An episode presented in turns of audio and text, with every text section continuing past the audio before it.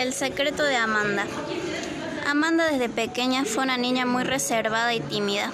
No era muy sociable y su único amigo era su vecino Jacob que vivía al frente de su casa en una pequeña cabaña y aterradora a los ojos de Amanda. Pero claro, eso era cuando tenía 10 años apenas. Ahora las cosas habían cambiado y con los años fue separándose del único niño que no le tenía miedo, quedándose sola en su adolescencia. La joven nunca entendió por qué toda la gente le tenía miedo. No era mala persona y su aspecto físico era normal. Ojos marrones, cabello oscuro, piel blanca y unos 62 de altura. Un día normal de escuela, Amanda, aún dormida, despertó por el fuerte ruido de la alarma que sonaba en su mesita de luz marcando las seis y media AM. Furiosa y maldiciendo, se levantó de su cómodo colchón y golpeó con su dedo índice su celular, apagando el sonido.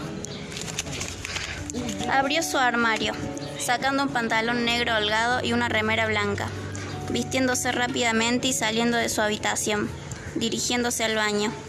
Frenó abruptamente en cuanto escuchó su nombre salir de la boca de su madre, que hablaba por teléfono en la sala con el que al parecer era su padre. Sí, le he dado las pastillas tal y como dijiste. Se las escondí en su jugo, decía su progenitora mientras daba vueltas con el teléfono en la mano. A decir verdad, mi propia hija me da miedo. Temo que me lastime.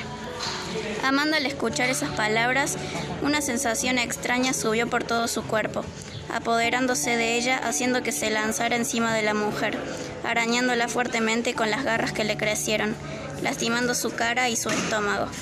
Ella quería parar, pero se sentía tan bien que no podía.